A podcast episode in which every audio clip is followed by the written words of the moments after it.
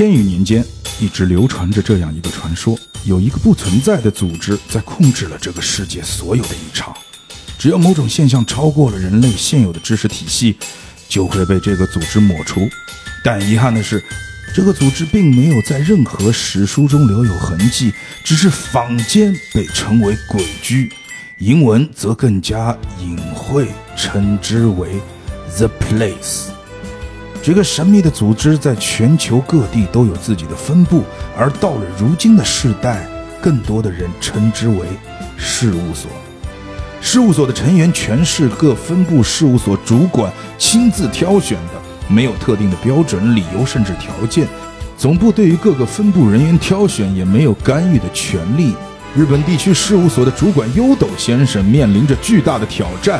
二十年前，他临危接任，事务所的全体成员和前任主管竟然在一个事件的解决中集体失踪。他必须尽快补充成员，重新支撑日本地区的异常事件管理工作，但他的候选人却充满争议，甚至直接接到了总部的警告和罚单。然而他置若罔闻。二十年间，经过不断的努力，依然将这六个充满争议的危险人物招入麾下，而我们的故事就从这里开始了。隐隐秘，隐隐隐隐秘，隐秘酒馆，隐隐秘，隐秘酒馆，隐隐秘，隐秘酒馆。Hello，大家好，欢迎收听隐秘酒馆，我是 Joker。Hello，大家好，我是空闲。Hello，大家好，我是猛奎林。今天飞行嘉宾计划第二期啊，第二期嘉宾来到了我们的隐秘酒馆，欢迎空闲和蒙奎林。人家的这个飞行嘉宾计划是嘉宾飞行，我们是主播飞行。主播飞行到了这个北京，其实，呃，蒙奎林和空闲也是我第一个咱们面基的粉丝，哎，咱不能说粉丝这个字儿不太好，好朋友啊，第一个面基的好朋友，因为个人标签很厉害，因为今天特地还了解了一下这个蒙奎林和空闲。所以在节目开始之前，要跟大家托付托付。最近托付的有点多。今天聊了一个非常有意思的话题，就是蒙奎林的这个学校出身。蒙奎林啊，清华学生。在这个之前呢，我们有一期过年的特别节目，其实也说了这个话题。清华学生这个标题，这个标签就挺厉害的，就厉害在，他会像活佛一样，知道吗？就是总感觉自己，但凡有些什么孩子在读书的这种、这种、这种小孩儿啊，给蒙奎林摸一下，就受到了加持，就是那种感觉。所以，我们今天节目也受加持了，就整个文化的档次一下子就不一样了。就是我，所以我刚开始就是咱们那个片头，我为什么会念那么多遍？就是当然你们听不出来啊，这剪辑的力量，是因为。今天在这个清华的加持下，就总感觉自己今天应该弄点有文化的，就是就是发挥的好一点啊。然后空闲也给他介绍一下，就是来自于某一个不太能讲的政府机关。不是不太能讲，是因为我讲不清那是啥政府机关。就今儿我们是受到了这个社会另外一个层阶的加持，就是我们这个隐秘酒馆这个节目，就来的 来了两位嘉宾，这这个职业出身就很有很很很有意思。然后这个而且很很就是就是很通常啊，很通常的就是新来的嘉宾到了节目之后，就是你看我说了那么久了，就是我在等待他们给我接个腔儿，就是不接。就是不接，笑而不语，而且空闲笑的时候还要把话筒拿走，还不舍得把笑声留在我们的节目。不要那么紧张，同志们啊，跟大家聊聊天的节目是吧？啊，笑就要让大家知道你们在笑。你看我和 David 有的时候笑起来，我们还特地的把话筒离近点笑。你们那个像罐头笑声，就是这种是吧？不是罐头笑，就是真的有的时候觉得特别好笑。嗯。然后今天讲什么啊？今天讲鬼，名字记不住是吧？破戒，破戒，打太长了。昨天新鲜出炉的破戒，然后呃，全称叫啥来着？叫怪谈事务所。怪谈事务所破戒，它一共有三部，对吧？来自于百川发行的现在出到第四部了。啊，已经有四部了。呃，这还能记得名字吗？有有顺序的，就是应该是破戒是第一部，第一部是破戒。鬼楼是第二部，雪燕是第三部，然后最新出的是灵笑吧，好像是叫。OK，对。它其实是架构了一个所谓，其实刚才从我们开篇的那个所谓的剧本介绍里面，我们其实就感觉到了，它是一个在一个所谓的设定时代背景下的这样的一个故事。这个故事听起来有点像，就是那种所谓的好莱坞的这种商业片儿的这种复感觉仇者联盟、对对对，就有种这种什么神秘机构，对吧？处理神秘事件，神盾局，对，就是这种感觉，就特别的像。所以，呃，整个的一个事件的架构，或者说整个的这个事这个故事的架构，我觉得还挺吸引人。这也是这是蒙奎林和空闲打的第一个机制本。刚刚在闭麦的时候，你们讲，嗯，对，是是我也很久没有打记事本了。因为打记事本一般来讲，我都比较煎熬，我都比较煎熬。因为第一是时长真的有点长，第二是作为硬核的桌游玩家，蒙奎林也是硬核桌游玩家。对我比较喜欢对我德式桌游。对我们之前去玩的那些，我自己玩过的那些这个机制本儿，可能比较早期，比比较古早吧。在所谓的机制，就是偏桌游的这一部分设置上面，总觉得有点简单，弱智，不是简单来形容了，就是弱智。我觉得谈谈昨天的感受吧，就是说，作为第一次打机制本的蒙奎林和空闲，分别跟大家讲讲，就是这本儿你觉得咋样？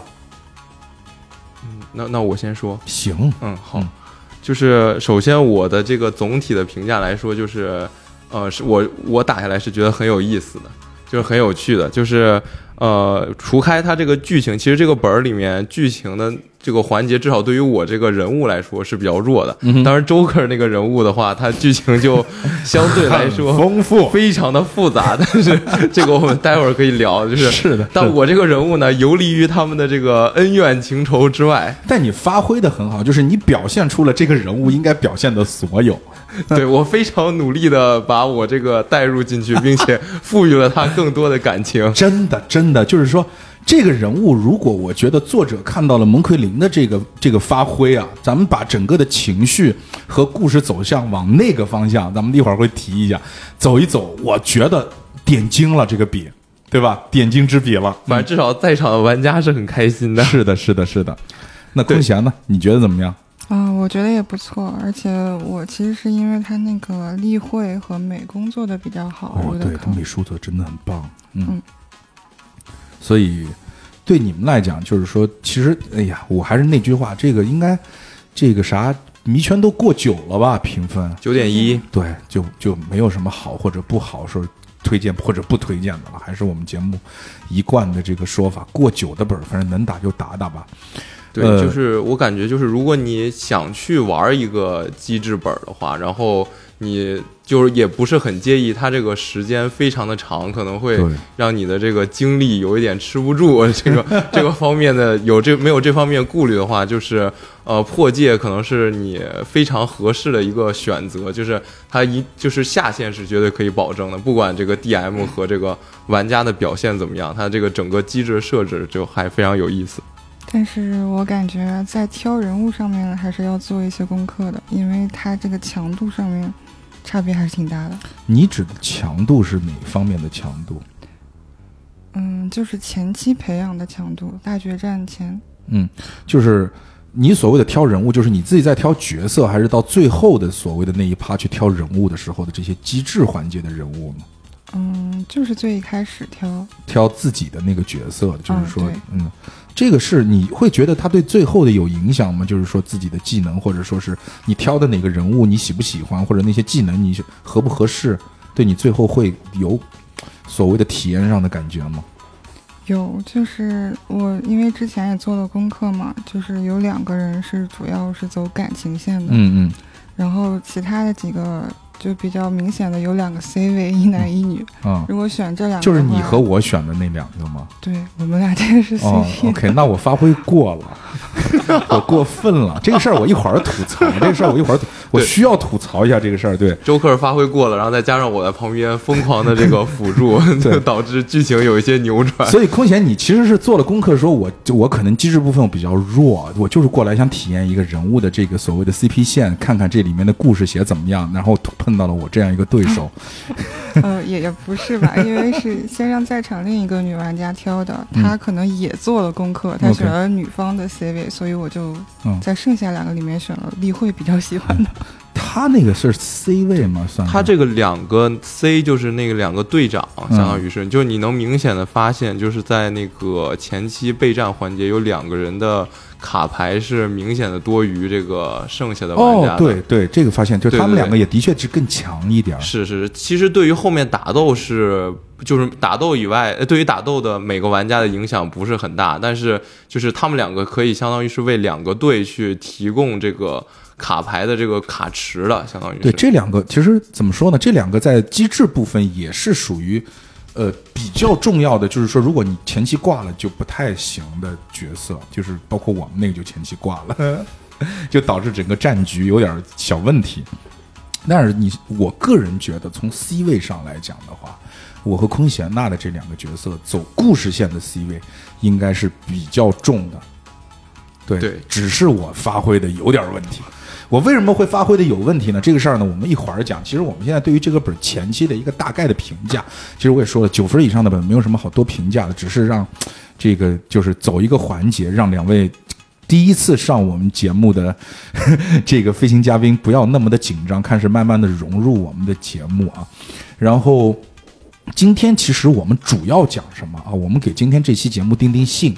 首先，各位听众，接下去呢，我们虽然说是一个剧透部分，但是我觉得，如果你是一个机制本玩家，你听完我们的节目，你一样可以去打这个本儿，因为一般来讲，机制本玩家打完之后，剧情讲了啥，其实不太重要，其实不太重要。对，包括我觉得我们就是昨天我我我们算是剧情还抠了一点儿吧。我我们已经把这个剧情演绎到 非常极致的水平。对，我觉得我们抠了一点儿。其实你到最后，你觉得我们常常因为 DM 连复盘都没复盘嘛，他就觉得没必要。第一，DM 自己的确累了，我也体谅他。第二是，就是他可能觉得，就是大部分人来讲的话，对于最后的结果就是赢和输，而结结局是什么不太重要，他要的是一个结果。这也是很多机制本玩家，特别是比如说我们主播当中有像林北这种，就林北一拿到机制本本是不需要的，他最好是直接跳到最后一页看机制规则，就前面三小时你让你让他琢磨一下这个机制里面有什么必赢的方法，他就是要赢。过来，他整个脑海呢当中就有一个字儿，所有的文字化成一个一个字儿“赢”，剧情一点儿都不重要啊。所以这个，但是我觉得吧，这个东西有两种本儿啊，就一种是机制本儿，一种是酒本儿，喝酒的本儿。就是你打完之后，你可能真的不知道他故事到底讲了啥。那 OK。今天这一期节目，咱们把机制环节放一放，因为介绍不清这么多的人物，我们其实也没有办法去弄。咱们把机制部分放一放，大概我们会讲一讲机制它是一个什么样的一个东西啊。但是主要呢，我们还是说说整个本的这个流程和这个故事部分。就是你打完本之后啊，你来听听你遗失的故事到底是什么样的。第二呢，有可能是就是你没打之前，你先把故事听了。因为打的时候你已经无法顾，你无法顾及他这个故事到底讲的是什么东西啊，所以说这期节目很特殊，啊，事先就跟你讲了，剧不剧透的没有什么关系，好吧？好，那我们就正式的开始我们今天这一期的节目吧。呃，这个破戒是一个六人本，怪谈事务所破戒六人本，就像之前空闲讲的，我说实话，就这个本的美术在之前。是一下子吸引了我眼球的，它不是一个机制本，我早就打了，因为它真的这美术做的太棒了。我以我来讲吧，就是说以他的美术来讲的，他的美术的包括他的美术的这个这个所谓的呃工作量，它里面含的那些内容，是我打过所有的剧本杀里头应该是最好的。你们是不是有这样的感觉？或者说再推荐一下，有没有美术比他更棒？应该没有了吧？啊，没有了。对，我觉得他美术做的很棒，因为里头可能呃，四四五十七八十个人物有吧？七八十个人物，就是说，都但是大家不要慌啊，他不是说七八十个 NPC 出现在故事当中啊，他就是说，有点像，比如说你就相当于在这个小酒馆里头招募的英雄这种感觉，就是在 MOBA 游戏当中，你可以选择的英雄高达七八十个，每个人呢都有单独的例会，而且例会画的非常的好，他的例会有点儿。我个人感觉有点儿就是说最早的恶魔城的那个例会的感觉，就是小岛文美画的那个恶魔城的那个感觉，特别是你拿的那个角色，就特别特别像阿卢卡多，就是日式的那种，对的，非常像阿卢卡多。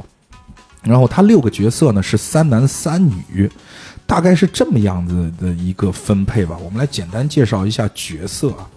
第一个角色就是我拿的那个角色，叫秋田啊。名字听起来特别的萌啊，但其实长得一点都不萌。一个年龄未知的白色长发的一个汉子，啊，职业是一个算卜师，就是一个看相的。然后，哎呀，怎么说呢？他有一个个人介绍，你知道吧？传说中唯一能够通晓未来之人，却独自居住在郊外的枯屋内，除了一个瞎眼的女仆。竟无一人作伴。至于他的年纪，更无人知晓多少年了。关于他的传说，从来没有中断过。他出现之前，啊，他他他出现之时，便是大灾降临的征兆。这人就带来灾祸的男人那种感觉，听起来就特别的屌。就当时其实我就感觉这人比较屌，所以我后来为什么要选他？我还不知道他原来走的是一个爱情 CP 路线。所以也导致我拿到手之后，他给了我一些任务，我表现的有点过分，也是这个原因，啊。然后呢，第二个角色醉牙，蒙奎林拿的那个角色也是一个男性角色啊，他的职业很很有意思啊，变形者啊，变形者，没有人见过他真实的容貌，据说连他自己都忘了。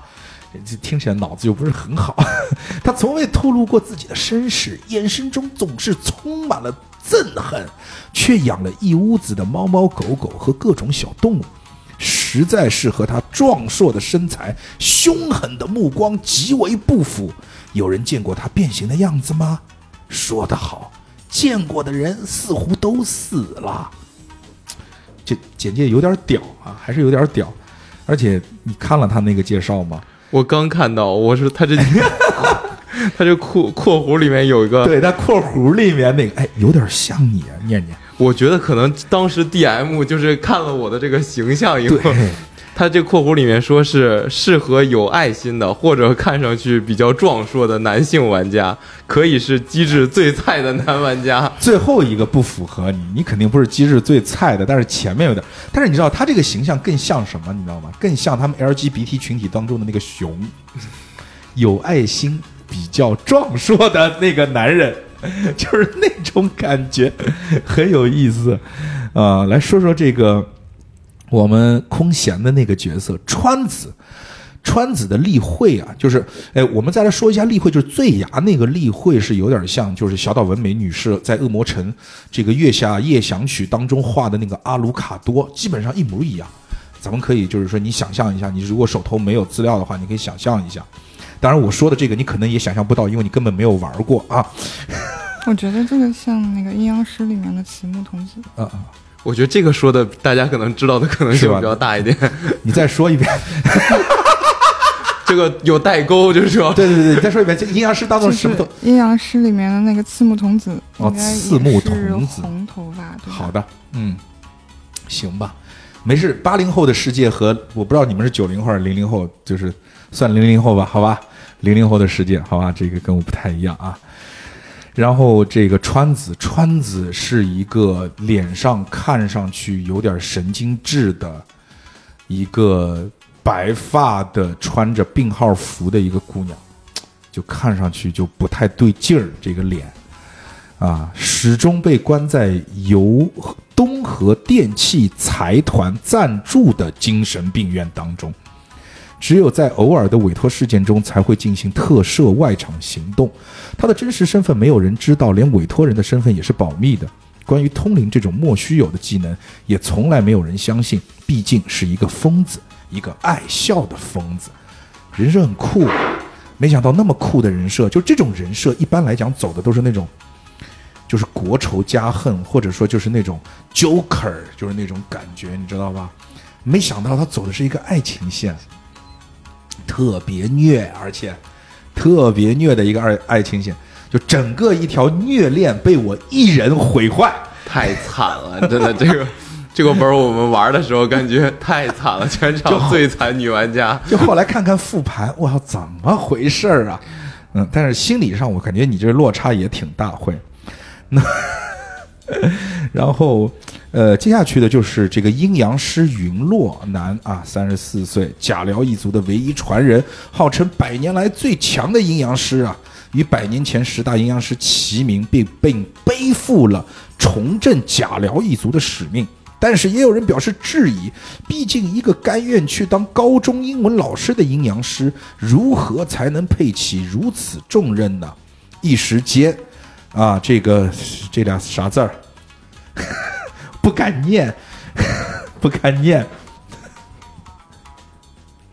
霸曲云落的声音，霸曲云落声音渐起，霸处吗？霸处是吧？就所以，我跟你讲，我就不不敢念嘛。霸处云落的声音渐起，但云落只是付之一笑，感觉是一个世外高人啊，当了一高中老师，但其实身怀绝技。桑娜。啊，桑奈很有意思，是一个女性的格斗家啊。五年前突然出现在日本境内的美国人，专门收钱担任保镖，很快在一次保护三木组老大的暴力冲突中，以一敌百一战成名，价格飞升。但是他对于自己的过去守口如瓶，甚至没有人见过他的笑容。他从不带枪啊，声称这是对人体最大的侮辱。鬼知道他在想什么。这就是另外一个游离于主线剧情里面的人物。对，你们两个就是竟然没走 CP 线。不，其实是有的，但是因为我们那个车队里面这个是一个男生反串的这个，呃，这个桑娜的这个角色嘛，所以说我们两个就变成了吃瓜看戏的这个位置，就是很默契的，互相都不提及这个，对，免得尴尬。广宇，人偶师女二十八岁啊，自末代人偶师梁野死后，所有人都以为这个人偶。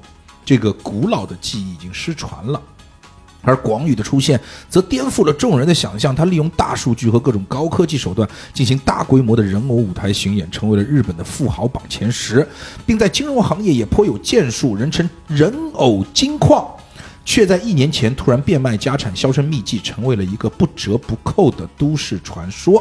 好，以上就是我们的六个玩家。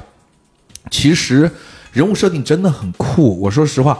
他在整个的人物设定，我觉得这个是我们昨天的 DM 可能，呃，稍微有点，我觉得从节奏上不太好的一点，就是他把这些，就是说这些介绍是我们看 DM 手册时候我们才知道的，他把有些东西一笔带过了，所以在我们之前选择人物的时候，包括他昨昨昨天其实还忽略了一个比较重要的点，就是没有背景音乐，就是有一些可能你要带入进去的一些高燃的一些地方，或者说选择的时候有种这种哎。就是选那个 X 特遣队，你知道吗？就是每个人都奇奇怪怪的，都好像身有这种绝技，但又好像有一段这个所谓的不可回忆的这种过过往的这种感觉，你一下子就淹没掉了，就很平淡的让向我们介绍了一下每个人的这个属性，然后就发给我们了。它主要是介绍了一下那个操作的难度，对的，对的，对。对，它是让我们从通过这个难度和这个技能上来挑的，就没有细讲这个人物的背景。是的，是的。其实我觉得这也是，我不知道，就是说破戒这个本，我说实话，你说他故事写的好吧？其实几点？就爱情线这边不是很好。你感觉爱情线不是很？对，我想表达的是什么呢？我想表达的是写的略。幼稚吧，就是说它整个的设定其实听上去蛮牛逼的，但是它在牛逼的设定下，它的故事还行，但是人物的行为逻辑蛮傻逼，就是而导致，呃，或者它漫画感很强吧，那种中二的漫画感很强，或者是那种叫少年漫的感觉很强，它不成人化，所以导致怎么讲呢？你有的时候你要把自己的思维降低一个档次，才能够。比较简单的融入它当当中，而且他他是这样的，就是你理解一下，就是说他他并不是说像之前录的那个叫《R 一星纪元》那种燃，他那种燃是，他就是我告诉你，我就是一个你需要你一定要把你的智商你你你你降低一个档次，然后跟我做一些在日常生活中特别傻逼的那种事儿的那种感觉。啊，但它是一种，它的故事其实整个写的还不错，有平行世界、时间穿越等等的这些元素，还需要你动点脑子。但是人的一些行为逻辑，就会让你感觉就好像有点奇怪，就有点小孩子过家家的那种感觉。就是你说他酷吧，他又不是很酷，反正就是一种说不清道不明。那接下去说故事当中，你们可能会感受到这些东西，这也是这个本儿在一些故事上的一些小小的问题。但是我总体来讲，因为我之前也打过一些这个这个机制本，那机制本里的故事已经写算写的特别特别好的了。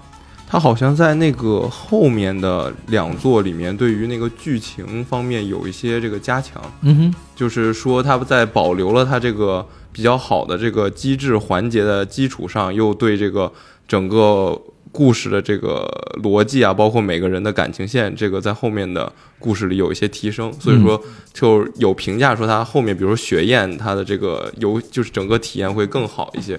嗯，他他作者都是同一个吗？是是是，是那个 Tiger 和什么 TY 啊，还是什么？我看一眼，作者是 Tiger 和 TY，对的。所以，呃，整个世界观的搭建之后，它往后面延续的东西，因为我看了一下，它后面两部的评分也很高，也八点大几的。对，那个雪燕是八点七，然后鬼楼是八点五，我记得是。对，都是八点大几，就说明就说明一点，就是说。他在整个一个大的世界观框架下面，他已经搭建了一个他认为可以延续的东西，而且在后面的延续过程当中，其实并没有烂尾，而且做的也很棒。因为我觉得他是这样，他为什么后面两部的评分会比较低？是因为有一，如果每一部都是单独的一部的话，我估计每部都有可能过九，它其实是这样的一个道理。那么。呃，而且他其实我不知道后面他两部会走一个什么样的一个感觉，但是我感觉在第一部当中啊，就是在我们现在打的这部破戒当中，他其实想体现的元素还是蛮多的。就比如说，当我拿到我自己的剧本的时候，我从一开始我是会有一些个人任务的。我不知道你们的本里面有没有个人任务，所以里面的个人任务呢，可能我发挥的这也是为什么我基于我的个人任务，我发挥的有点过了。那比如说。我觉得这个事儿我就可以一下，就是我不用把我是全说，因为我之后也跟你们讲了。其实第一呢，我们没有太好的，因为因为是个机制本，所以我们几乎都没有聊我们的过往和剧情。我们在刚开始就直接一遍一遍的在走它的那些机制，就是跑团。对它的机制其实就比较简单，就是我们六个人作为怪谈事务所这个 The Place 的这个成员，然后呢每次聚在一起会出任务。出任务以后会解决一些所谓的怪异的事件，一些神神鬼鬼的一些怪异事件。那么这些怪异事件相当于是一个叫跑团的形式嘛？一个设定跑团，它不是很开放，它会有一些选项给你选 A、B、C、D 的，你走哪条路线，然后怎么去判定，然后通过你的社交值判定，还是通过你的战斗值判定等等的，是一个非常传统的一个相对封闭的一个跑团的机制。但是呢，在这个机制，我们一遍一遍的去过任务、过剧情、过机制的这个之外，我们所链接的这些故事其实就比较少，而导致我在比较少的时间里面去出演了一个性格比较这个夸张的一个人物，是为什么？我先跟你们解释一下啊。首先，我来说说我的故事啊。第一呢，我在之前。的确有点闭本编，因为当中有一个环节是让你们猜猜我的，就它有一个机制是让你们猜猜我到底瞒了点啥。第一呢，就是我瞒的事儿，我后头再讲啊。就是说，第一呢，就是我，呃，对于就是我和川子之间啊，他其实是有个很强的一个感情链接的。川子在我看来是一个非常可怜的姑娘，她就是一直住在精神病院当中，只有出任务的时候她才可以出来。但是呢，由于某一些原因啊，我自己明白一个道理，就是我不能和川子在一起。我在川子，我和川子在一起的话，我会害死他，也会害死我自己，就是我们两个都没有好下场，因为我是一个占卜师嘛，就是对于我们来讲，我们将来的这个卦象啊，所显示我们两个是不会有好结局的，而且这种好结局是两个人都挂掉的那种坏结局，所以说，我其实我我内心很伟大，你知道，我这个人物就是那种中二的。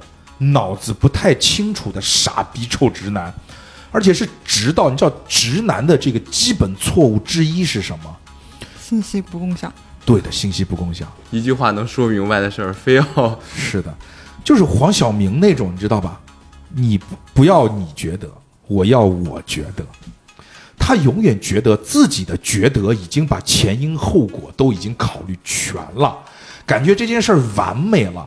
他而且不仅有傻逼臭直男的性格，他还有那种傻逼舔狗性格，你明白吗？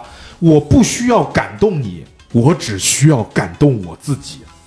就是他脑海当中处理这件事儿，就是这个事儿，他有一万种可以很好的处理的方法，他选择了那万分之一的傻逼方法，就是说，我要让川子对我死心。我怎么让川子对我死心呢？哈哈，我是个聪明的男人，我就可以去勾搭其他的女人。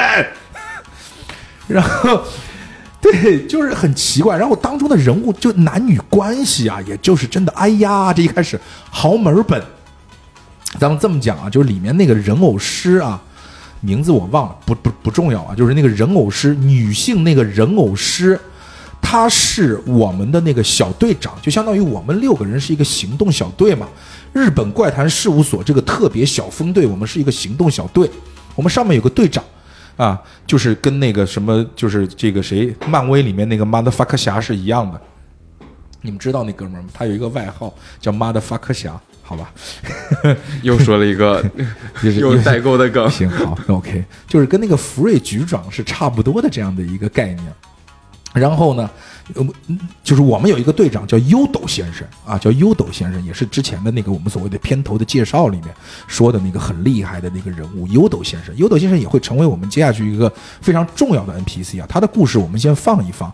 人偶师呢是优斗先生的女儿，是我们事务所的大小姐。大小姐神奇了，她跟爸爸关系不好，对吧？很有钱，而且大小姐很有钱。哇，天哪！富可敌国就上来人设富可敌国，而且上来被动技能你知道吗？所有的金钱翻倍，所有的花销减半。那你看，而且我剧本里面写了，我剧本里面写了是那姑娘喜欢我，因为那姑娘以前就向我表白了，很认真的跟我表白。然后你知道我的回答是什么呢？对不起，我已经有喜欢的人了，而且就是一般别人说这个话都是敷衍我，他妈是真的，我是真的有喜欢，我喜欢的人是川子。后来。我去找到了那姑娘，然后我明知道这个大小姐喜欢我，我还去找到她。我跟她说：“你能假装做我的女朋友吗？”你说这种操作是不是有点智障？不是，这个跟你演绎出来的完全不是一个剧情，是吧？这不怪我吧？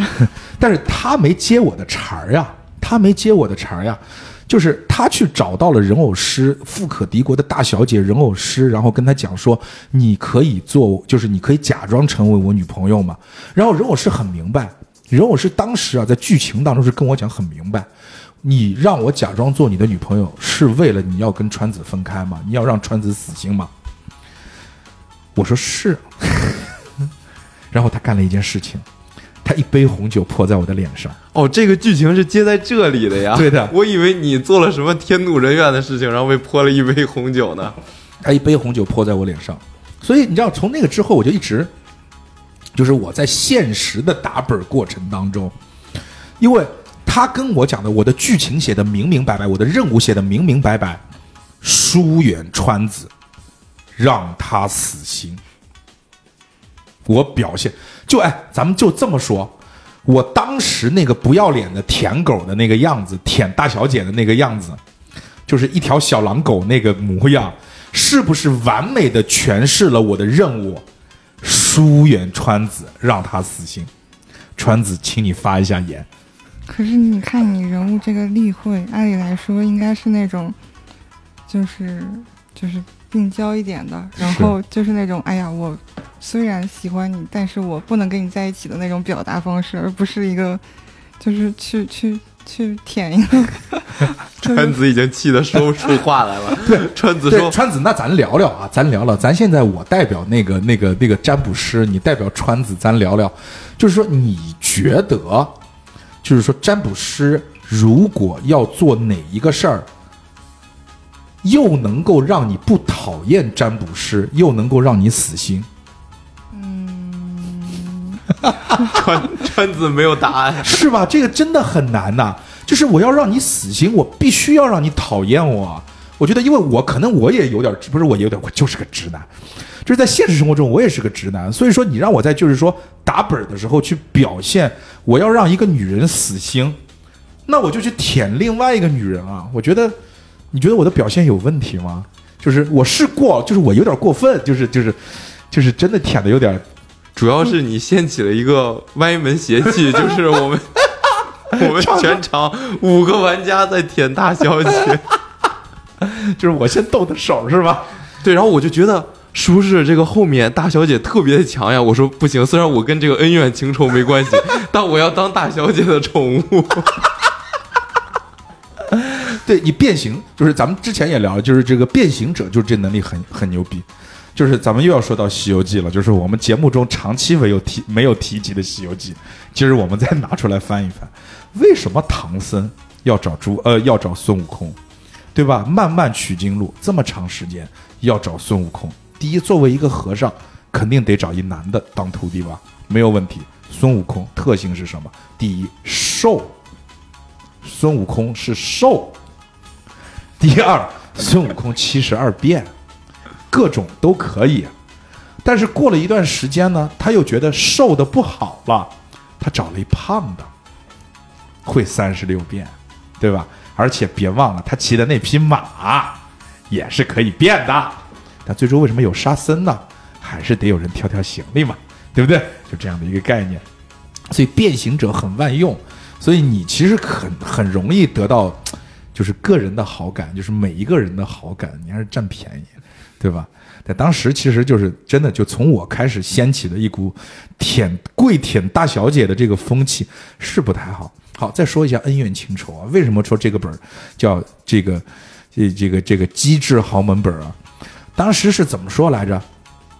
当时面儿上看到的就是面儿上看到的是，呃，大小姐向我表白过，然后我拒绝了她，然后呢，川子喜欢我。但是我不喜欢川子，我呢又现在大小姐有钱了，我又跪舔大小姐，中间还有个第四个人，对，然后呢还有一个云落，云落是阴阳师，对，阴阳师和川子是有婚约，未婚妻未婚夫，但是阴阳师喜欢大小姐，大小姐，四个人的故事，对，这四个人有点绕。对，然后你们就发现这个其实是一个六个人的本儿，那么还有两 还有两个玩家，还有两个人呢，就一个人是变形者，全场以宠物自称；另外一个人，另外一个人是一个钻石皮肤的，钻石皮肤的一个姑娘，就是你跟我说什么，咱们就来比谁拳头硬，无论你跟我讲什么，咱就比谁拳头硬。这个故事的丰富程度差距有多大呢？就是在读我们读第一段这个人物个人的剧本的时候，我和这个钻石女，我们两个大概五分钟读完了，他们大概读了二十分钟，就是我们比你们多了好几页。对，我觉得至少多了一倍，我们四个人多了好几页啊。然后基本上人物的恩怨情仇啊。就就就那么多，然后呢，那个谁阴阳师呢，还有点他们家的故事，就是他们家因为是什么甲流一族嘛，对，川子也有家族，对，川子也有这这个这个这个通灵家族啊，就是你们都有你们自己家族的故事，我呢的确是没有，但是我有很多小秘密，我有一个小秘密，我是野孩子，嗯，你你哎，你有什么瞒着的吗？在第一幕不能跟大家讲吗。就是我的剧本就真的很简单，就是我唯一就是不能跟大家讲的，就是我其实我整个人物剧情里面的核心的问题就是我的身体一直在变虚弱，嗯，然后我需要泡澡，然后来恢复我的体能。然后我一直不知道为什么我的身体变虚弱，就我这个整个剧本的核心疑问就是这个问题。嗯，然后直到最后的最后，这个底才能被翻出来。是的，就是其实所以那张线索出来的时候，你自己也不知道，你只是知道自己不能讲这个，就是你那个澡盆儿上面贴了那个有那个谁。哦，就是这个优斗，优斗先生是照顾你的那个洗那澡盆儿。对对对，我相当于是优斗先生，有点类似于我的这个父亲，但是在优斗先生眼里，我可能是他的宠物。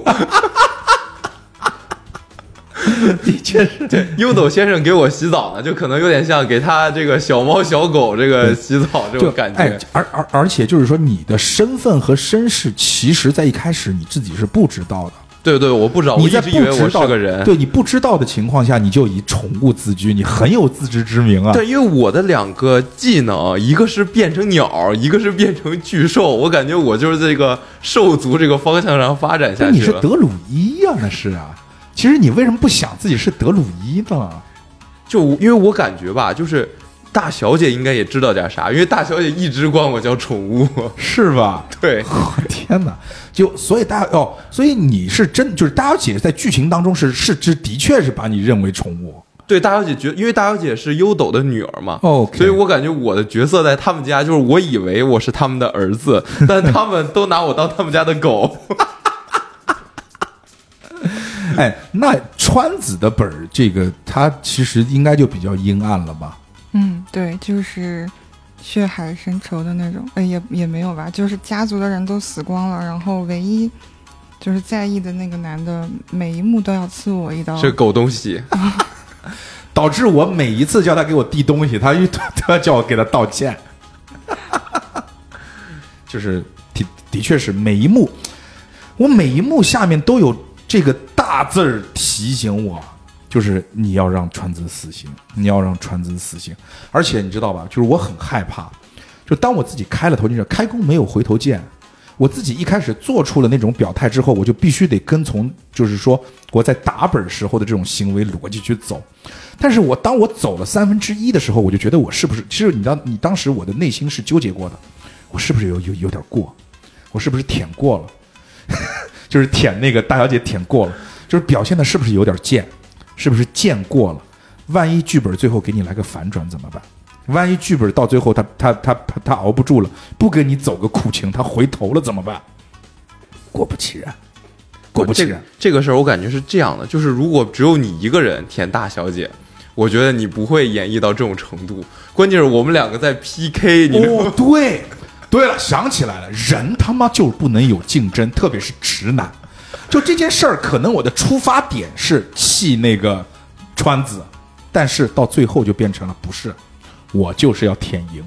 对我，我们两个在争斗，这个 在争宠，我也我也不知道为什么。我当时是这么分析的，就是因为他这个有两个角色在前期的这个培养环节里面，确实是领先的比较多。然后我和周克这两个角色吧，确实前期的时候比较惨，就是。要钱没钱，要人没人。对，就是我是最惨那个。对，还有一个这个就是手气特别背的，我们的这个这个这个这个钻石女，哇，她那手气真的太无敌。就是我跟大家形容一下手，他那个手气到什么地步？他其实每过一个机制，就是每处理完一个事件，有一个准备阶段。准备阶段呢，你可以去抽卡，花钱抽卡，它有点像我们玩的那种手游啊，花钱抽卡。呃，七八十张卡吧，卡池里头估计就七八张，不超过十张，就反正七八十张卡里面不超过十张的绿卡就是最烂的卡，它几乎集全了。它有一套绿卡军团，他有一套绿卡军军团，就是我跟你形容一下，就是说我们比如说我们现在出门打仗，我们带的召唤兽是什么啊？比如说，我好歹还是什么庙堂恶灵，最次的也什么火精灵啊，对，什么庙堂恶灵啊，什么火精灵啊，还有什么牛逼的，还有一些反正听上去特别牛逼的那种名儿记不住了。他是什么？小区保安，看门大爷，看门大爷，机器猫，什么反正就是机器仆人，机器仆人。后来抽到一紫卡还是什么机器警察，机器警察。我还看那例会了，我说那例会会不会是罗伯卡布？我可能又说了一个你们听不懂的梗，就是以前有一个特别有名的一个电视剧，就叫《机械刑警》，啊，然后这个它应该是叫 RoboCop，就是机器刑警，啊，然后在中国，他也他他是一个以前在中央台放的一个美国的电视连续剧，被翻译成中文，他就把 RoboCop，然后。翻译成了罗伯卡布啊！你好，我是罗伯卡布警长，就是那种感觉，就很翻译腔，很有意思。好好过过过过过，就每次说到这种梗，就只能赶赶快过。就我也不知道我为什么老喜欢提那种梗，就是显得自己，其实我不知道，我都是我爸爸妈妈跟我讲。对，然后。关键是就相当于就分成了上三期和下三期，就有三个玩家是贼富有，有三个玩家是每回合都穷的兜比脸还干净。然后我就特别害怕，到时候是他们三个一队，我们三个一队，我说这不就完蛋了吗？所以我就一定要跟周克打成对立面，这样我们我们俩必须要分到两队去，这样这个游戏才能继续进行下去。但你最后还想过来，那那就涉及到我深深的带。入到 这个人物的情感里面。好，我们继续把故事往下走啊。慢慢的呢，这个疑团啊，就是我们当中发生的一些故事，这个疑团就要开始揭开了。这疑团有点像啥啊？就是说，我们总感觉，第一呢，我们遇遇到了一些奇奇怪怪的人，就是遇到了一些什么，也是什么通灵师啊，什么占卜师啊。但是呢，就就这些人，我们以前都不知道，能力都很强，也不知道是哪儿来的。然后呢，还发生了一些所谓的人物的死亡，这个我们事务所的一些人物死亡，一些高层官员的人物死亡，就是我们就经历了一些奇奇怪怪的事件，就是说好像我们被卷入了一个似乎挺大的一个阴谋里头。然后这个时候就有意思了，有一幕是这样的，有一幕呢是我们好像因为什么事儿，就是相当于因为一个事儿，我们都被关起来了。我们被关起来了，是是，好像日本警署对我们的一个事件的处理不满，关到事务所的监狱里。对我们所有人被事务所关起来了，关起来了之后，好像是塌方了还是什么。不是，是有人来救我们了，是有人来救我们了，就是那个松斗警长嘛，是叫松本松本警长，端着一个冲锋枪冲进来，哦，来救我们了。那当时我为什么要挠墙呢？我也是真他妈抓嘛！他救我们之前，我们每个人都应该都有一段剧情，是我们试着从那个监狱里面往外逃。哦，就是你挠墙，好像是因为听到墙隔壁的我当时快烧起来了。哦，对哦，嗯，我也想了，我为什么说？就普通被关起来，我为什么还要挠墙挠的自己手血肉模糊？这他妈也太抓马了！这个就证明，其实我们玩到后一半的时候，已经根本看不进去这个本了。我我满脑子都是，我什么时候才能抽到一张紫卡？什么时候才能抽到一张紫卡？就我和周克都属于还算是那种相对比较硬核的玩家，但他后面有那种推理案件答题，我已经完全答不出来了。我也是，我你叫。我连手都没举，这很多就推理，就是就是，就是我已经脑子已经沉浸到了，就是说，第一，我因为我当时最弱，我很弱，我当时在想，我怎么才能变强？然后呢，当那些很强的选手呢，还有精力在那边去答题，再去破解一些谜题的时候，我根本没举手，你没发现吗？我根本没举手。不是答题这个原因，是因为他们三个的本涉及的内容比较多，就是跟。他提的那个问题关系大的比较多。哦，我们三个刚好不在，就是我这边就是很惨，你那边就是一直瞒着我，他那边 我这边是条狗，对，就我当时就看着我一手的蓝天白云，我就琢磨我怎么能用这个特别弱的卡，通过打出一套组合拳，然后能够打得很强。我这个通灵师也很惨啊，摇骰子永远是零。哦，对，通灵师他那个骰子是零一二，通灵师摇出来六个骰子五个零。对，然后呢，当中其实我们的一些变故呢，就是说，我们还是回到我刚才说的那个关在监狱里面那一段，那一段我为什么要提呢？那段青通青春伤痛文学，我跟大家描述一下当时的场景，就是我我想不通，就是正因为有了这一段。我想不通，最后为什么川子没有站在我这边？我为什么当时就是我来跟你们描述一下我的心理状况，就是为什么当时作为川子 CP 的我要如此努力的挽留川子，而川子最终没有站在我这边。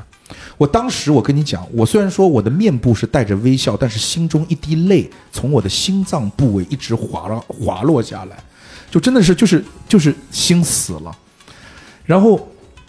就是我说这个故事是啥？就是我不是在挠墙嘛？我听到他自己那边，因为川子的问题是什么呢？他的体质有点问题。他每次通灵或者说他不自觉的发动他的技能的时候呢，他如果时间过长或者说怎么样的话，他会引起自己的自燃。所以说他不能经常用自己的这个技能。然后我听到他那边好像又不又又不对劲了，所以，哦，他说川子呢喃着忍受痛苦的声音，让我心疼不已。然后我就开始挠墙，就开始挠墙，然后挠的我的手的血肉模糊啊！然后我还叫他川子，我都叫他川子，那个声音啊都有些扭曲了，就像我慌乱的灵魂一样，把我自己都吓了一跳。你看这描写，然后就是说这一声过后，隔壁川子痛苦的声音慢慢变小啊！这个我赶紧再次将耳朵贴上墙壁，我呃，然后那个川子就问我说：“秋田君，是你吗？”然后我隔着墙壁跟他对话，说：“你怎么了？刚才发生什么了？”川子沉默了一会儿，哇，那个真是没关系，秋田君不需要关心我的。哇，好冷，好冷。但是，同志们，有但是，川子拒绝的声音让我如坠冰窟，空气瞬间平静。我就不知道了，这个傻逼男人，就是这不是他要的后果吗？这不是他要的结果吗？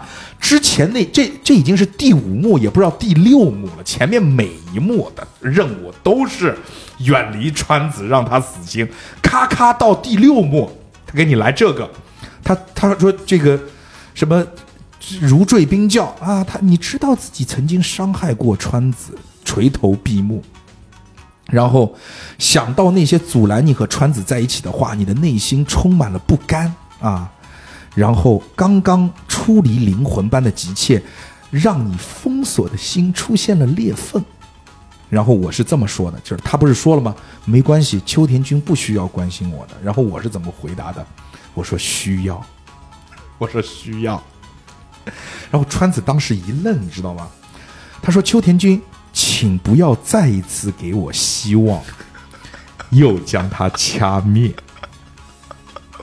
我的天我好想给你读一下，同样是挠墙，你知道我的本里 一会儿我我念完你念啊，一会儿我念完你念，我真的笑死。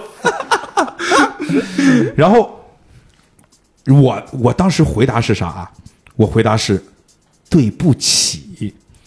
我以为注定于我身上的命运是不能与你相爱，但这次我想不管命运的束缚，追寻自己的内心。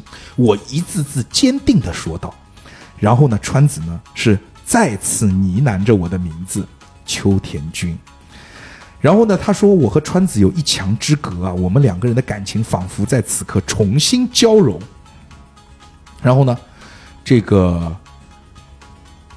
然后，哎，对对，反正反正接下接下去就是一些很肉麻的话嘛，就是这个意思啊，反正就是挺肉麻的话。但是，就是在这一段所谓的情感爆发之后，川子竟然不要我。哎呀，我来解释一下啊，因为前五幕的话，呃，这个剧情真的很伤人。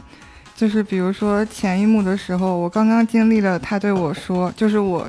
我已经受不了了，然后去去抱他，从后面，然后抱了以后问他说不好意，然后他居然痛对我说不好意思，如果你不想被拒绝的话，就不要说你心里想的话。哦哦哦，对对对对，这个挺伤人。就当时我也说了嘛，说我好好的，就是当当时我个人的描述是这样的，说我看风景好好的，突然有人上手了，有人抱我，回头一看川子，对吧？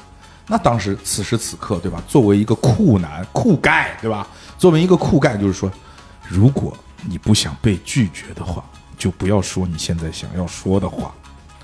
哇，这个话听起来好屌，这话听起来好屌。但他为什么最后还要低头呢？你要不就屌到底。对，而且其实我跟你讲，这个这个这个男人傻逼到什么地步？就是这个这个这个叫秋田，这个名字和狗重名的这个男人是真的狗。比如说当中，就是说，就是就是就是，但这种事儿，你们就是我们大概在恋爱过程当中就都都都都碰到过。就是说，其实你很想关心他，但是你不敢去关心他；你很想知道他在干嘛，但是你又不敢知道他在干嘛。所以怎么办呢？通过别人，他别人他去问谁呢？牛逼！你猜他问谁？云落。对。哎，不是云云云落是谁？云落是不是你托云落给他送糖？这是另外一个。我托了人偶师，我托了大小姐，我托了一个以前暗恋我的人去了解我现在喜欢的那个喜欢的那个人，但又不能跟他在一起的那个人，他现在在干嘛？你听我这个绕不绕？这个人脑子就真的不直，就直男怎么能直成这个模样？另外一个托云落说了吗？川子不是身体不太好吗？又这个，因为每次川子一就是他就是川子就是叫习惯性自燃，你知道吧？就动不动就是我我不行了，我要烧起来了，对吧？我每次看到这个，我就哎呀心痛的不要不不要的。后来怎么办？我就找到云落。我再给你描述一下云落是谁啊？我再给你描述一下这个人物关系，你就知道我当时听了他们的剧情，我这三观有多么的崩溃了。这个男人喜欢这个喜欢的这个女生，于是托这个女生的未婚夫来关心这个女生，然后来表达自己对这个女生的喜欢。云落是川子的未婚夫，我去托他的未未婚夫。我知道川子爱吃糖，我把糖给了他未婚夫，然后跟他讲说：“你把这个糖给川子。”川子不舒服的时候喜欢吃甜的，但你不要告诉他是我给的。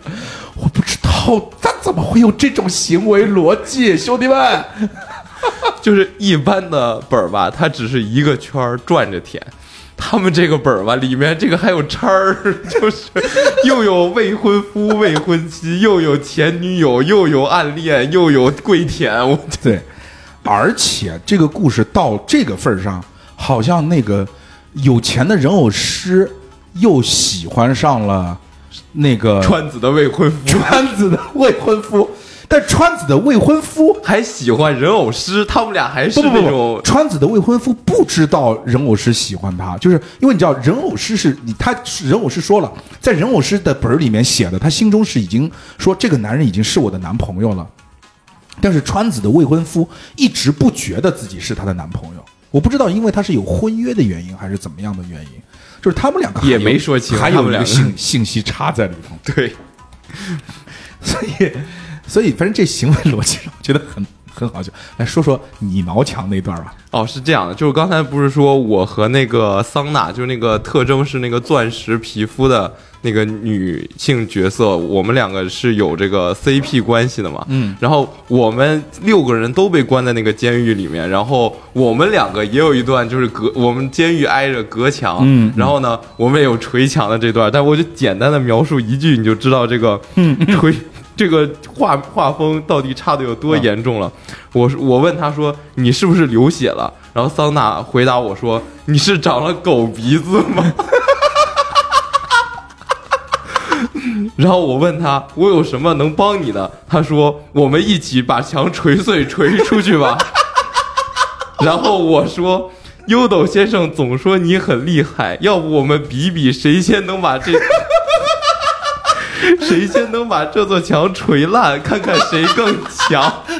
然后我们两个就对着锤墙。你就说这个感情他怎么带入 CP 情感？但是咱们冷静下来，就是有一说一啊，你感觉剧本里头是想把你们往一对儿凑吗？是的，是因为我这个他写的很明确，就是我原本是喜欢那个呃大小姐，就是喜欢那个富富家，就是优斗的女儿嘛，就是人偶师。然后但是这个你可没坦白过，就是就是我觉得 这这中间这个我其实也有一些感情线，但我觉得他描写的实在是都是刚才那个画风的，我实在是难以接受。就像你要带入一个宠物的爱情，就怎么说呢？就是他对这个人偶师的感情吧，在他这个描述里面，我简单来说，有点像这个小猫小狗对于主人的爱，你知道？然后就是他对这个。大小姐就是那种仰慕，然后就是远观，然后就是可能都一天都说不了一句话。就是我只要陪伴在你身边，我就都没有陪伴，他就是远远的躲着，然后观望，然后就说哇好高贵，我好喜欢。然后这个桑娜呢，就是他的玩伴，就是他这两个人天天就打拳，就是比谁拳头硬，从小打到大，一直在打。然后每天就是你挥一拳，我用手接住；我挥一拳，你用手接住的这种情感。然后这就是我的两条感情线，厉害厉害厉害！好好，我们继续把故事往下推一推。啊，OK OK，回来回来。然后呢，其实到最后，我们突然会发现，第一啊，这个世界上好像突然多了一个优斗先生啊。这个就是我们的故事当中，怎么好像感觉有两个优斗先生的存在？这个事情就变得很奇怪，而且另外一个好像邪恶的优斗先生，又好像是这个，就是我们之前的那些事件就多出来的那些能力很强的人，好像又跟之前的优斗先生呢，就是跟现在这个邪恶的优斗先生又有点关系。那么整个的故事就相对开始被串起来了。那么慢慢的，而且我们每个人身世的秘密呢，好像又要被揭开了。那么。我们就会发现，第一呢，就是说我说了，就是说我自己所隐藏的秘密是什么？我作为一个占卜师，我隐藏的秘密是什么？就是我根本不是一个占卜师，我不是有一个瞎眼女仆吗？就特别搞笑，我有一个瞎眼的女仆，然后是我照顾她，我也不知道她为什么会被定义为女仆，然后。其实他才是占卜师，他是我的师傅，或者说他把我养大。我从有记忆开始就是跟他在一起的。然后他叫全才，我的占卜就相当于我是属于这个在线咨询型。你让我占卜，我就打个电话给全才，来，全才，我要占卜个事儿，把结果给我，然后我再把他的结果告诉 来跟你讲，基本上是这样的一个一个一个一个剧情。然后而且全才在当中死了。全仔在在当中就是因因为不明原因被人杀死，也是跟那个事件有关系。然后呢，这个而且非常重要的是什么呢？就是说我一开始也是让大家觉得我很奇怪的一点，就是作为占卜师来讲，一般来讲他是不会其他的法术的，而我呢又会这个冰火的这个元素法术，所以这也是我身上奇怪的一个点。其实我自己也很奇怪，我为什么会这个东西？然后呢？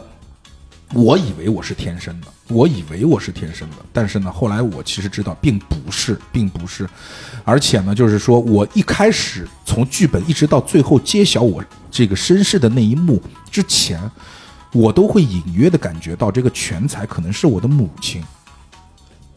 我一直以为全才是我的母亲，到后来我会发现全才原来不是我的母母亲。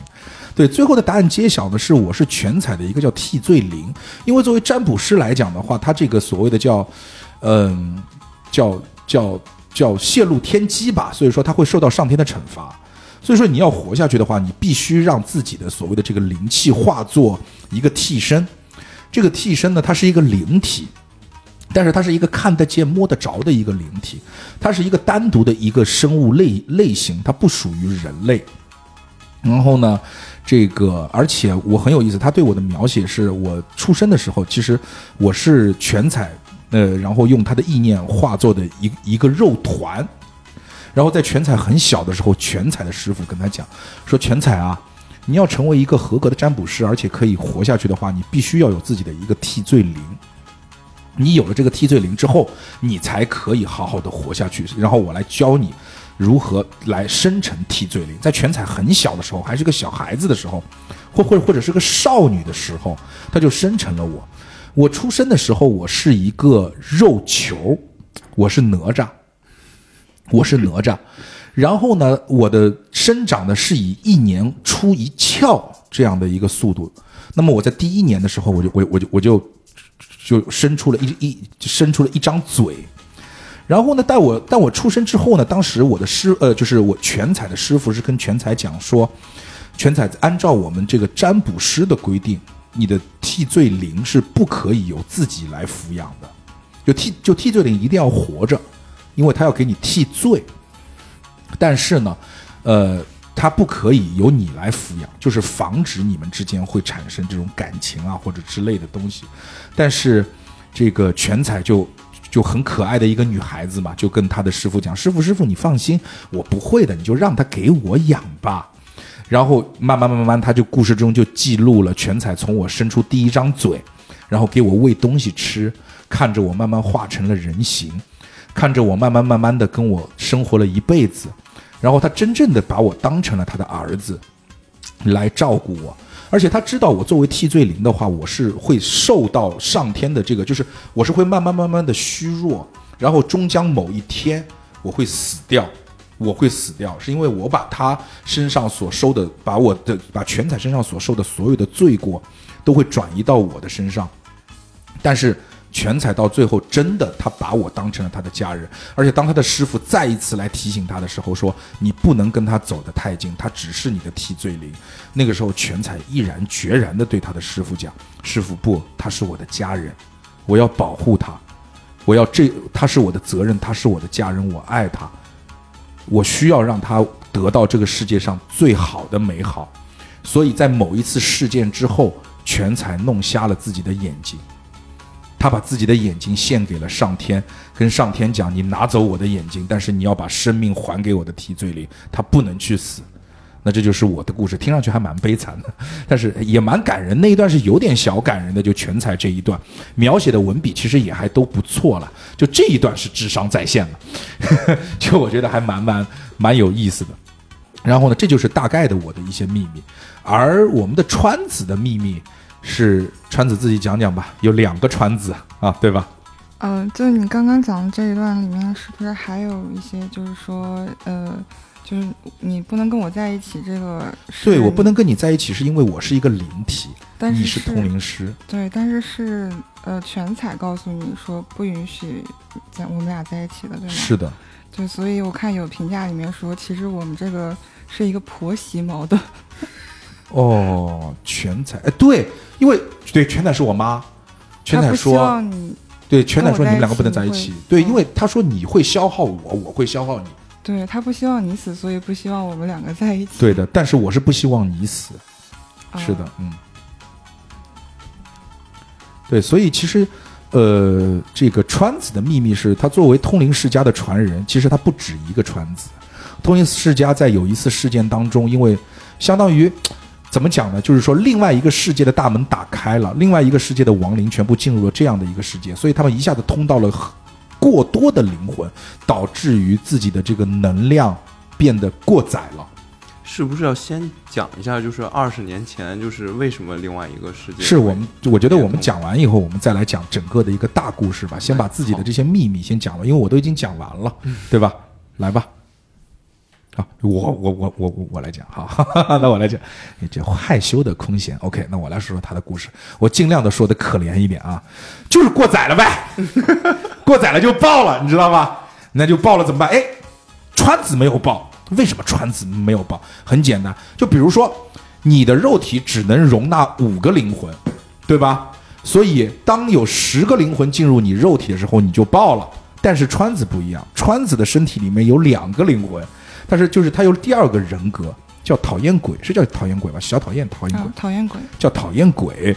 所以说那个讨厌鬼帮他承受了一部分的灵魂压力，导致他在那一场事件里面没有死亡。但是那场事件就像刚才蒙奎林讲的，他其实是跟一场很大的一个不能算阴谋吧，也是一个事件有关系，一个失误，对，一个失误有关系。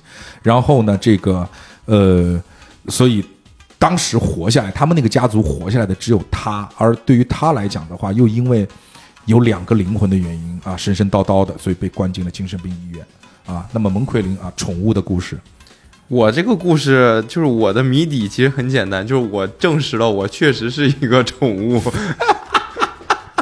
你的故事和阴阳师是串在一起的。对我，因为我们那个有另外一个玩家叫做那个云落嘛，云落他是个阴阳师。云云落的故事是这样的，云落就是他小时候，我猜我理解的，他小时候就受人欺负，为什么呢？因为他招不出自己的这个阴阳师的天赋技能，招不出自己的式神。对的，他为什么招不出自己的式神呢？就引出了我的这个身世。是的，就是在他小时候，当他第一次召唤这个式神的时候呢。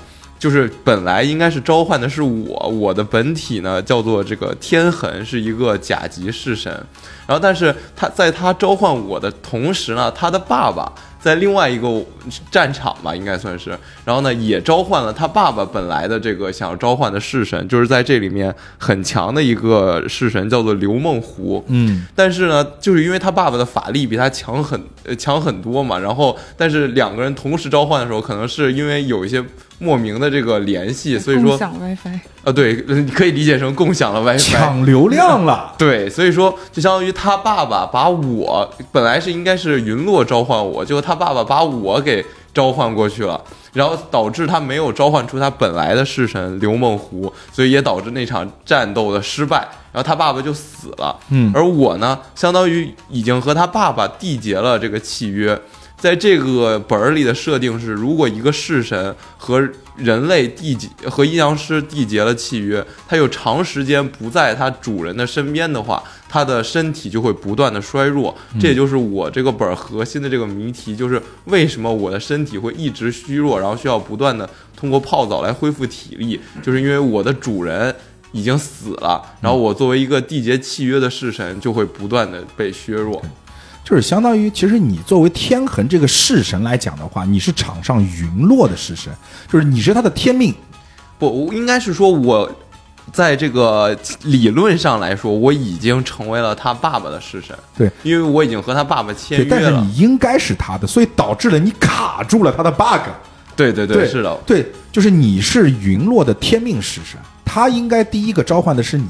但是当他和他爸爸同时召唤的时候，流量被他爸爸抢走了，所以他把他应该招出来的那个人卡住了，导致他没有办法回了，就是他没有办法再招第二个式神了。对对对，所以他的能力就变得很弱。所以云落的秘密是他其实能力非常的弱，他他招不出式神嘛，就是阴阳师的核心能力他是没有的。那么我们另外一个这个这个钻石女，她有秘密吗？她没有秘密。他的那个故事的底应该是他为什么会有这个钻石的这个身体？哦，对对，钻石的身体。那其实这个就跟我们的大故事有关系了。那么我们的大故事就跟我们最后一个玩家，就是那个人偶师有关系了。人偶师看上去是我们优斗的女儿，但是她其实是从某一年突然出现的。对，我们会发现优斗之前有个儿子叫什么良？无呃。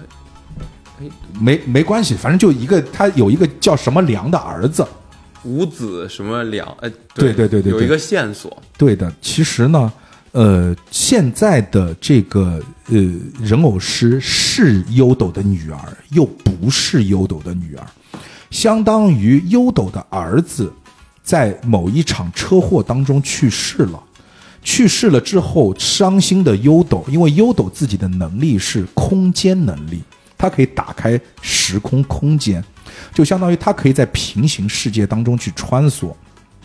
所以说呢，他当时就是呃，在这个世界当中还有一个法器，这个法器叫什么名儿？我忘了。愿经啊，愿经，愿经就很牛逼，愿经就可以你你可以理解成神龙，对，就是集齐七颗龙珠召唤你可以让他许愿，然后呢，他当时就是说，我现在要积这个攒积分。我要打怪攒积分，打了很多怪，工作非常努力，攒了很多积分。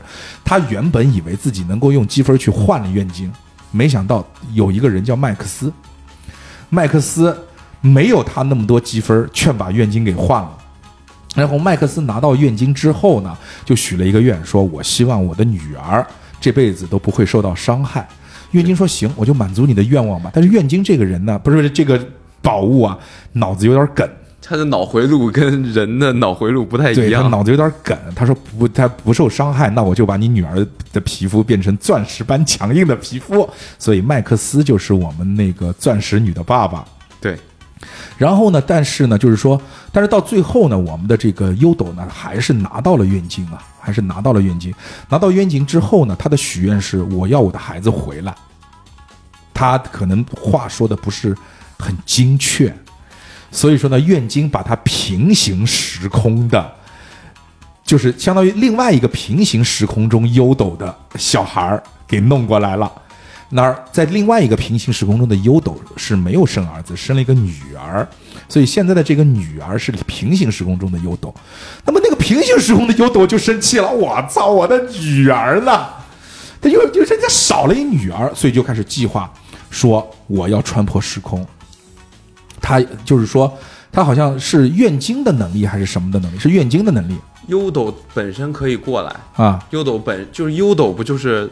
每个世界的优斗的能力都是可以穿越不同的时空，那那就就对，所以说出现了一个另外一个时间的优斗，我们称之为叫黑色优斗。对，那么那个优斗就相当于穿越时空以后过来做了很多坏事儿，他的目的就是抢回自己的女儿，带他女儿永久的回到原来那个对的，对的，对的。那么所以最后其实我们的决战就落在了所谓的这个要破戒，就是用那个愿经来破戒。还是来守护住两个世界的这样的一个屏障，就这样的一个呃事件。好，其实以上就相当于把故事都已经讲完了，而且这个故事很有可能是你打完本之后你都 不太能够会了解的故事。所以说，在最后的最后，我要问一下空闲，就到你的时间了。当时为什么我如此努力？当时真的很努力吧？DM 都说了，从来没见过那么努力的，就是从来没有见过去争取川子，就这么努力的去争取川子的占卜师。我当时就是好话说尽了。啊，其实是两个原因。第一个就是前五幕的时候，我一直是在被你刺伤；最后一幕的时候呢，他又说有一个心理，就是打心理战的阻力出现了。那个是唯一一次你跟我说，就是你是在意我的，但他说有一个阻力，所以我怀疑你那个是不是给我造成了一些心理上的，就不是，其实不是真人，而是我想象出来的一个你对我比当时，OK，对，所以那个这一点我当时就没有考虑。然后另一点是你有两个证人说就是帮你对我示好了，然后。嗯，对面那个阴阳师的话，他其实呃，我可以不信，因为他当时在争取我去他们的守戒方。OK。但是我们这边的破戒方的这个女生，她居然 居然告诉我，你也，她也很吃惊，表现的，就是你在说你让她帮忙向我示好的时候，她表现的很吃惊。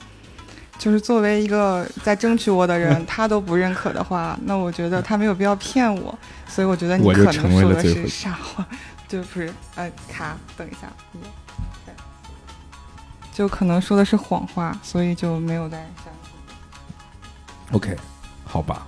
啊，对，还有一个原因就是，呃，我的族人都是因为上一次的那个，嗯，这个破戒，对破戒的时候死的。嗯。所以这一次的话，我不确保会不会那个本上有说说人类还会再被，就是这一次的破戒所伤害，可能会死无数人。嗯然后这样的话，我可能考虑了一下，就是选择人类大义啊，对。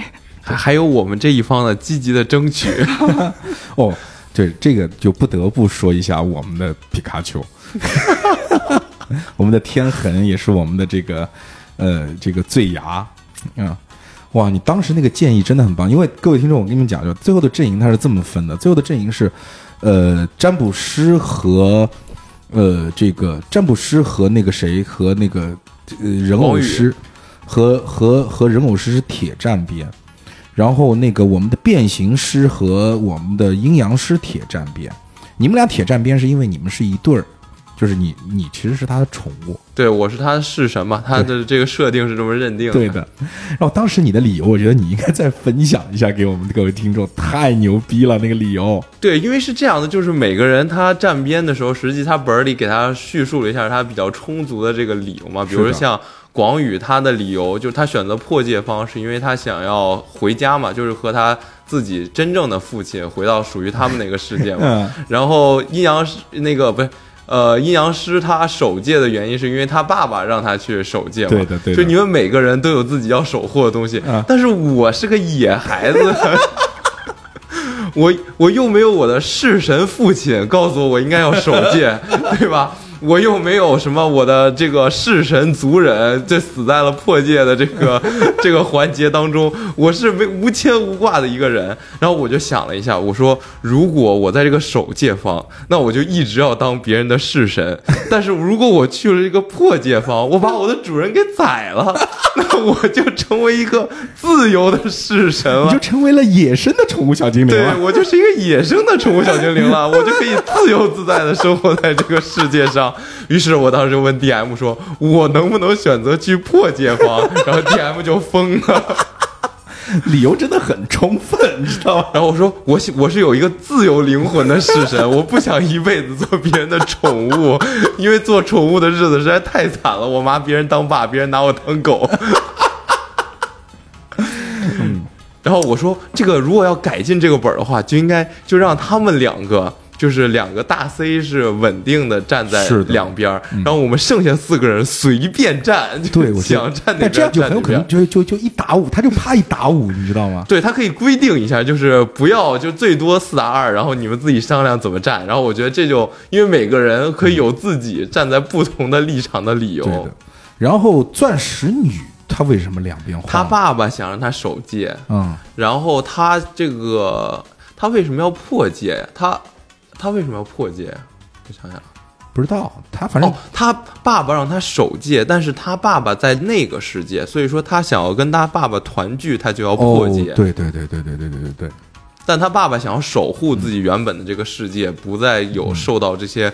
别的世界来的人的这个侵犯，所以他爸爸有一段给他的嘱托，就是说我们小家的团聚是不重要的，你要为了大家牺牲小家，不要过来找我，你要守护这个世界。所以他的纠结到底是啊自己家人的团聚，还是遵从父亲的这个教诲去这个保护更大的这个家呃更大的这个世界？OK，哎，那你知道我你们应该谁都不知道我为什么要是这个破戒吧？没有人，当时没有人问，因为当时就只有我一个人在表演如何拉拢川子了。没有人问我为什么要破戒，而且为什么我破戒是铁站边儿，铁站边儿破戒，是因为全彩死了，就是我是全彩的替罪灵。你也是个野生的神奇宝贝，对我必死，就是我的时日无多了，我接下去肯定会死，但是我只有破戒，我才能保住。这个川子的命，我只有就是川子，如果在不破戒的情况下，按照他现在的这个情况，他必然有一天会发疯，就是会自燃。但是只要破戒了，我忘记他给了我一什么理由了。只有破戒了，川子才不会死，川子才不会死。而且他的任务还很奇怪，他任务设定的很奇怪，他要把这个人物的纠结的这种傻逼性格要发挥到极致，就是我不能告诉你。我跟你去另外一个去破戒之后，我们两个到了另外一个世界之后，我会死。我一定要跟你讲，我们两个不会死，我们要到那边去追求我们的爱情。我我当时以为是他要再来一波输出，就是你过来之后，我们俩赢了，赢了之后，我告诉你对不起，我还是要去死，我是为了你而死。结果都没有过去，结果都没有过来。因为这个作者其实也没有想到，就是会是我们这种分组，因为他有两个羁绊。不，他应该想到了，不然的话他不会把川子设定一个摇摆位。但是川子他的那个羁绊，就是他那个羁绊是那个什么鬼，就叫什么鬼？讨厌鬼。哦，对他那个讨厌鬼是只有他在你们那一。方的时候，就是他在破解方的时候，讨厌鬼才会出现。对呀，然后那个桑娜的父亲也是必须他选择守戒方才会出现。所以说，就是那个作者原来想象的是桑娜是守戒的，川子是破界的，这样这两个羁绊都会出现。但如果他们俩反着选，这个羁绊就不会出现了。对他其实就是说，哎，我明白你的意思了。作者想设定两个摇摆位，因为总觉得机制本吧，总得有个摇摆位。但是呢，他其实又是预设了这个阵营，对，就是希望让你们按照那个套路去走。他当时只是想为了让川子感动一把，或者说让怎么样，就是他可能我也说了嘛，就是是我的问题，是我的问题啊，川子是我的问题。哦，不是，我看他们说有开这个本的 DM 说带了可能十来车，只有一车的川子选择了就是去。破界，其他的都是去的首界。那就是作者的问题。所以这个作者后面痛定思痛，他后面的两后面两部全都不能选编了，是吧？因为的确是，就是他对于感情的这种描述，可能就是玩一个玩德式桌游玩的非常好的死直男写的。对，真的是臭直男写的，就是太直了，直直的过分了。哎，但无论如何，我觉得很欢乐。这个本儿，这个打下来很开心，因为呃有足够多的笑点吧，而且我们那一车戏精也真是就是那一车，就我们两个比较戏精，主要是我们俩在那 PK 着舔光宇。嗯，十二个小时怎么讲呢？我说实话，后面呢，我稍微有点累啊，因为的确是时长有点长。然后它的机制环节其实大概就是所谓的最后打斗环节，就是呃抽不同的卡，不同的卡有不同的技能，然后走棋盘，然后有有点像呃这种这个 R S L G S R P G 啊，对对，S R P G 皇家骑士团，然后或者是这个火焰之文章，就是走格子嘛，走格子。火焰之文章，它就是相当于现场版的火焰之文章，然后这样的一种感觉吧。其实挺好玩，确确实是挺好玩，挺动脑子，包括平衡性啊，各方面啊人物的克制啊，就是包括我们一开始想了一些战术，就像 DM 讲的，就是你想的战术其实只是你单边的不了解对方的技能的情况下想的一些战术，到最后打起来真的是根据场上的情况千变万化，还是而且我们觉得还是相相对比较平衡，当中局势其实。来回反转了好几次，来回还是反转了很多次。我们没有想到，就最后的那个手那个那边的你们的技能是这个技能，所以就是也是让我们感觉有点懵，你知道吧？所以其实总体来讲，其实机制部分它可以单独的，就是你甚至于可以打完破戒之后，你甚至听完我们节目再去打一遍之后，你可以再打一遍，就是说你聚一桌人，把前面的部分全部跳掉，就直接上最后一个打斗。选卡打斗甚至都是可以的，它都是一个挺好玩的一个桌游，所以呃很推荐吧，也是玩的很开心。第一次十二小时的体验，我就是很开心，但我以后不会再体验了，太长了，太长了，太长了，就是就加一天班的那种感觉。他这个如果要是你这一车里面有一两个人他掉线的话，可能会很影响你整个会很影响，就是因为它时间很长，时间成本比较高。对，然后有人掉线的话，你可能就觉得很难受了。是的，是的，是的，是的。所以也是希望可以大家去找到这个六个，呃，五个可以陪伴你一起的，能够大家比较戏精的，而且对长时间都比较能够长时间处于一种比较兴奋状态的人，一起去。很快乐的打这样的一个本，那么今天的节目也差不多了，到此为止，好吗？也是谢谢大家的收听，拜拜，拜拜。